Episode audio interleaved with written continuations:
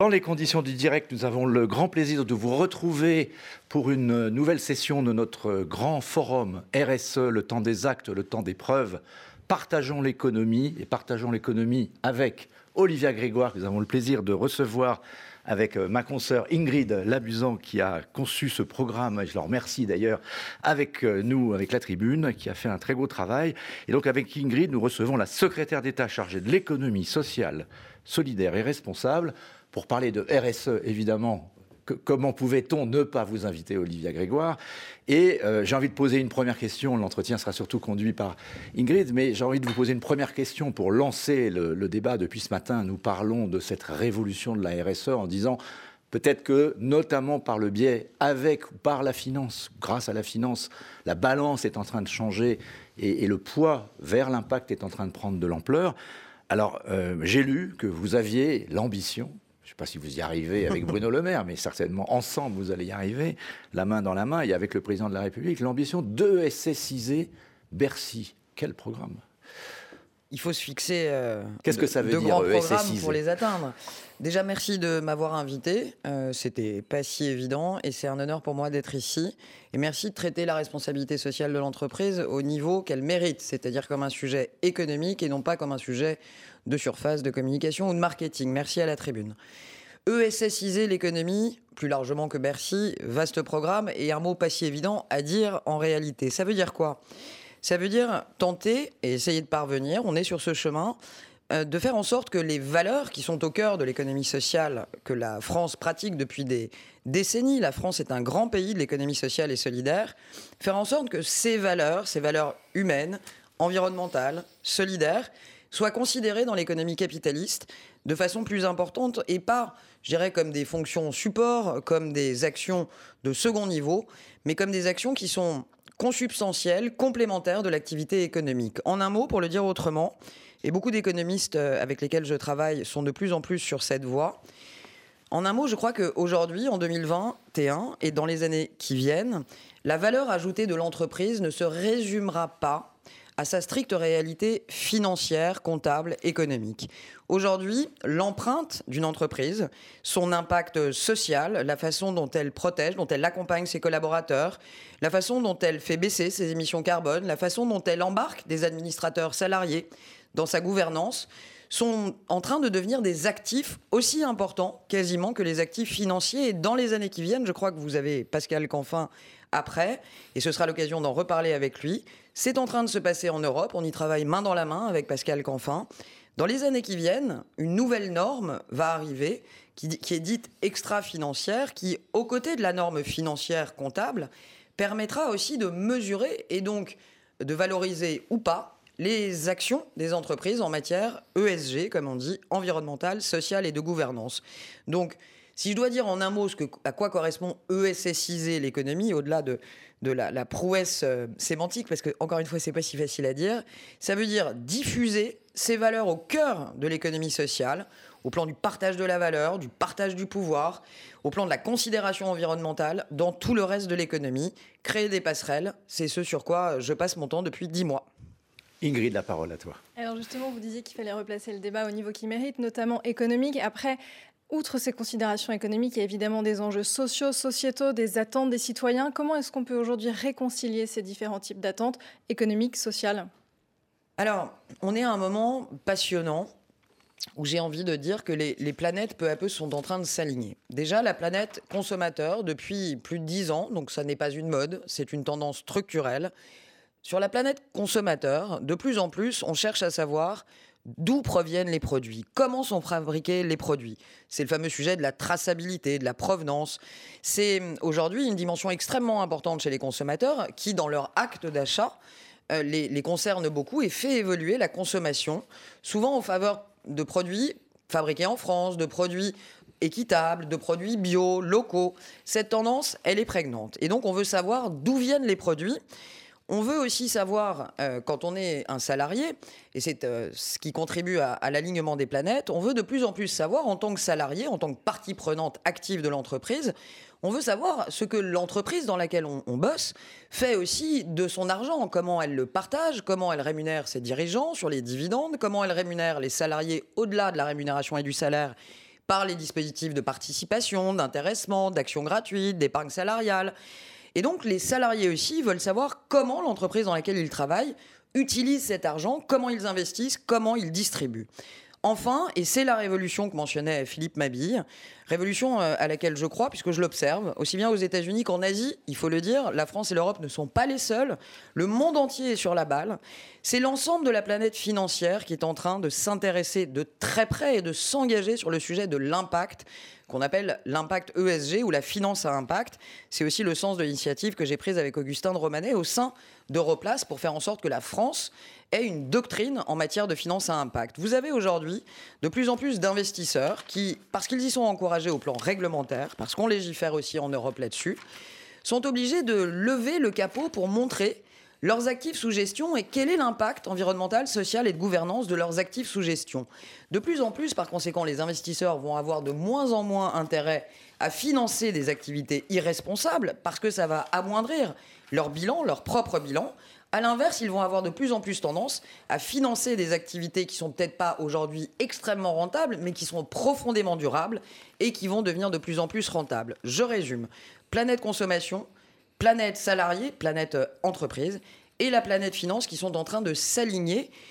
J'ai pas grand chose à faire, pour tout vous dire et en toute modestie, pour faire en sorte que ça fonctionne ensemble. C'est en train de se passer et ce qui porte cette réconciliation entre l'économique, le social, le sociétal, la gouvernance, c'est vraiment cette dynamique qu'on appelle d'impact qui est en train de se diffuser dans le monde entier et l'Europe ne doit pas euh, se laisser faire. L'Europe doit aussi, Pascal Scanfin euh, saura vous le dire très bien, savoir bâtir des indicateurs qui portent son modèle et qui incarnent ce qu'est la vision économique, écologique et sociale de l'Europe. C'est tout l'enjeu des deux années à venir. Alors vous dites que vous n'avez pas grand-chose à faire, vous devancez un peu ma question. J'en fais un peu quand même. Justement, je voulais savoir, l'État français, quel, peut être son rôle là-dedans pour connecter toutes ces attentes?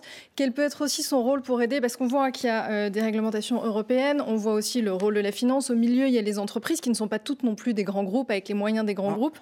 Que fait l'État pour connecter ces attentes et pour venir en aide à chacune de ces différentes parties prenantes?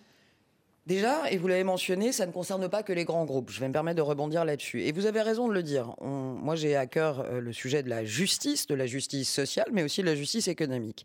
Il est parfaitement injuste de laisser penser, comme c'est trop souvent le cas, que la responsabilité sociale de l'entreprise, la considération de l'ESG est l'apanage ou le monopole des grandes entreprises du CAC 40. Ça n'est pas vrai. Vous l'avez rappelé, beaucoup, beaucoup des emplois et de notre activité économique, plus de 90%, est porté par nos TPE, nos PME, nos entreprises de taille intermédiaire sur les territoires.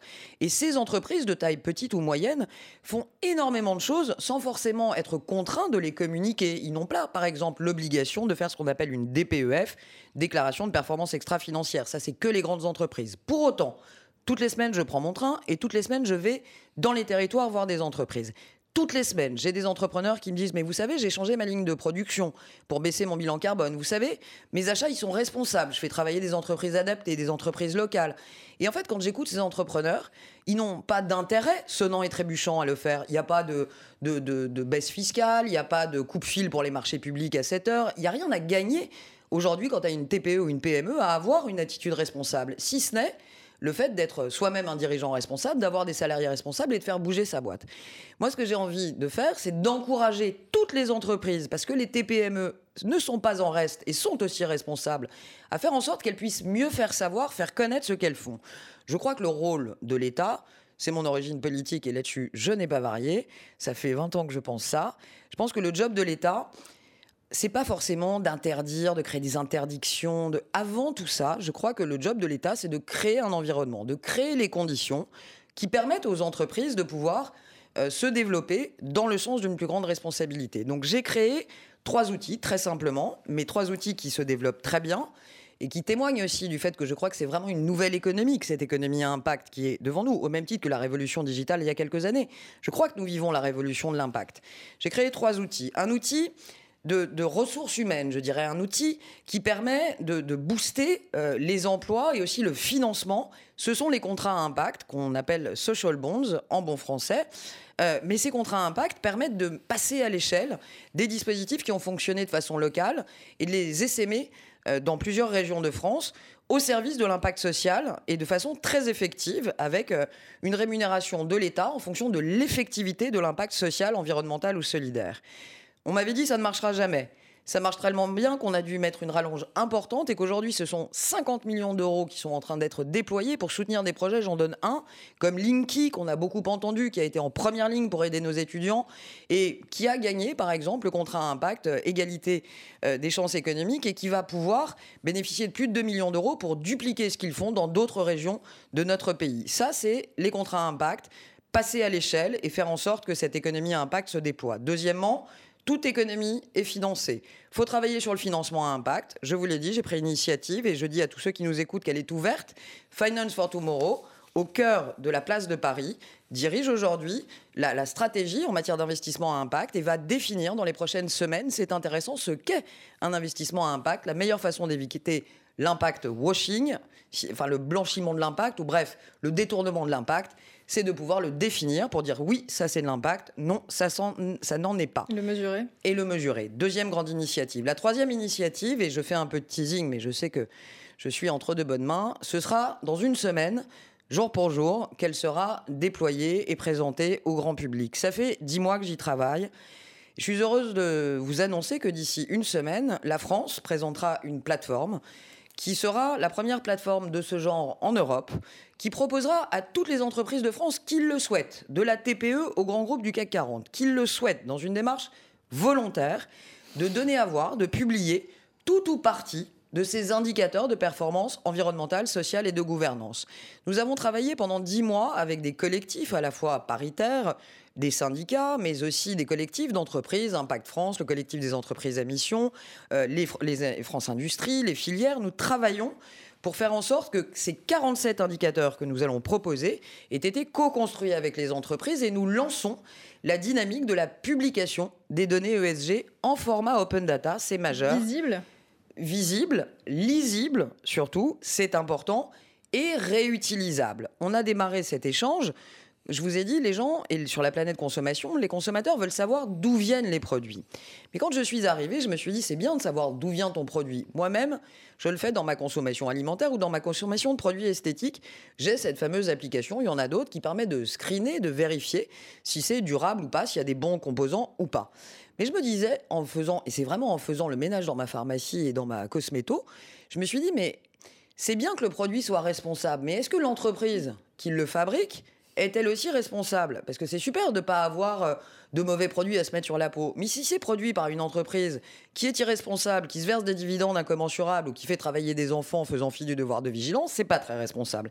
Donc tout mon objectif avec cette plateforme, c'est de libérer des données brutes pour permettre aussi aux réutilisateurs, aux ONG, aux chercheurs, aux médias, pourquoi pas, de venir évaluer, de se rendre compte de la pratique de l'entreprise avec des données chiffrées. Mais vous croyez dans le déclaratif des entreprises et dans l'envie qu'elles auront d'aller dévoiler leurs données? La question est très bonne euh, et ça a fait l'objet de, tergiversations importantes et de beaucoup de réflexions. Je fais un pari. Et Bruno Le Maire est de mon avis, et il reste jusqu'à dire que le président de la République aussi.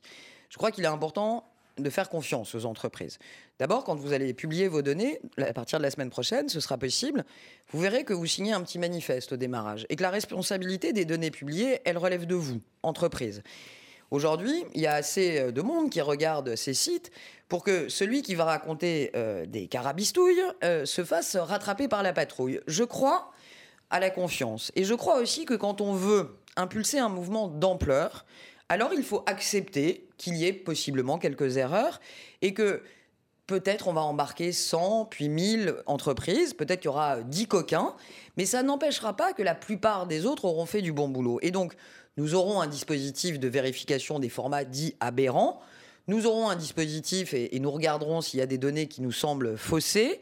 Mais c'est un pari que je fais. Il faut emmener les entreprises françaises dans ce mouvement, dans cette dynamique. Et c'est un peu comme dans la vie. C'est difficile d'enclencher un mouvement si à l'entrée, euh, vous mettez un dispositif de contrôle incommensurable, surtout quand vous êtes à Bercy, ça n'échappe à personne. Donc je fais le pari, qui correspond aussi à mon état d'esprit politique, euh, de la confiance dans les entreprises. Elles n'ont pas grand intérêt à raconter des âneries et à mettre des fausses données. Ça risque de se voir. Et qui plus est, elles sont largement informées que la responsabilité est entre leurs mains. Le pari de la confiance me semble être intéressant.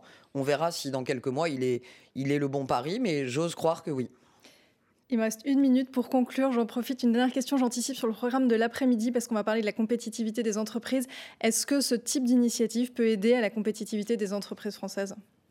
Puisqu'il reste une minute, je vais être très direct. C'est beaucoup plus que peut aider. La durabilité et la performance extra-financière en matière environnementale, sociale et de gouvernance de nos entreprises n'est pas une énième obligation de reporting. Il y en a assez, je vous l'accorde. C'est un sujet qui est au cœur de la compétitivité de nos entreprises en France et en Europe dans les prochaines années. Celles qui ne prennent pas ce virage le subiront. Et donc, c'est beaucoup plus qu'un élément de reporting supplémentaire. Ce sera un élément de, transparence au service de la durabilité environnementale, sociale et de gouvernance. Et ça, c'est au cœur de la compétitivité dans les années qui viennent. Les entreprises qui n'en tiennent pas compte le vivront malheureusement euh, à défaut et risqueront d'en souffrir. Merci beaucoup, Madame la Ministre. Merci à vous. Merci beaucoup, Olivier Grégoire. Donc, j'ai bien compris, du Nutri-Score à l'Impact Score, euh, le numérique fait finalement la fusion avec euh, l'écologie et la RSE.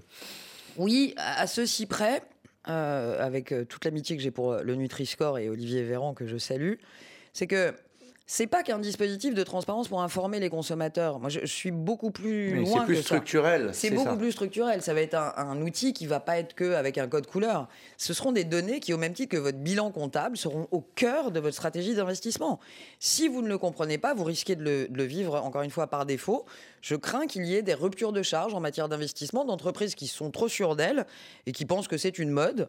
Euh, quand vous verrez des analyses financières et les agences de notation qui sont en train de s'aligner dans le monde entier sur ce sujet, euh, et d'ailleurs les grands américains sont basés en France, ça n'est pas par hasard en matière d'extra-financier, alors vous comprendrez qu'on parle de, beaucoup plus que d'un outil de, com ou de marketing. C'est véritablement aucun outil de consommation.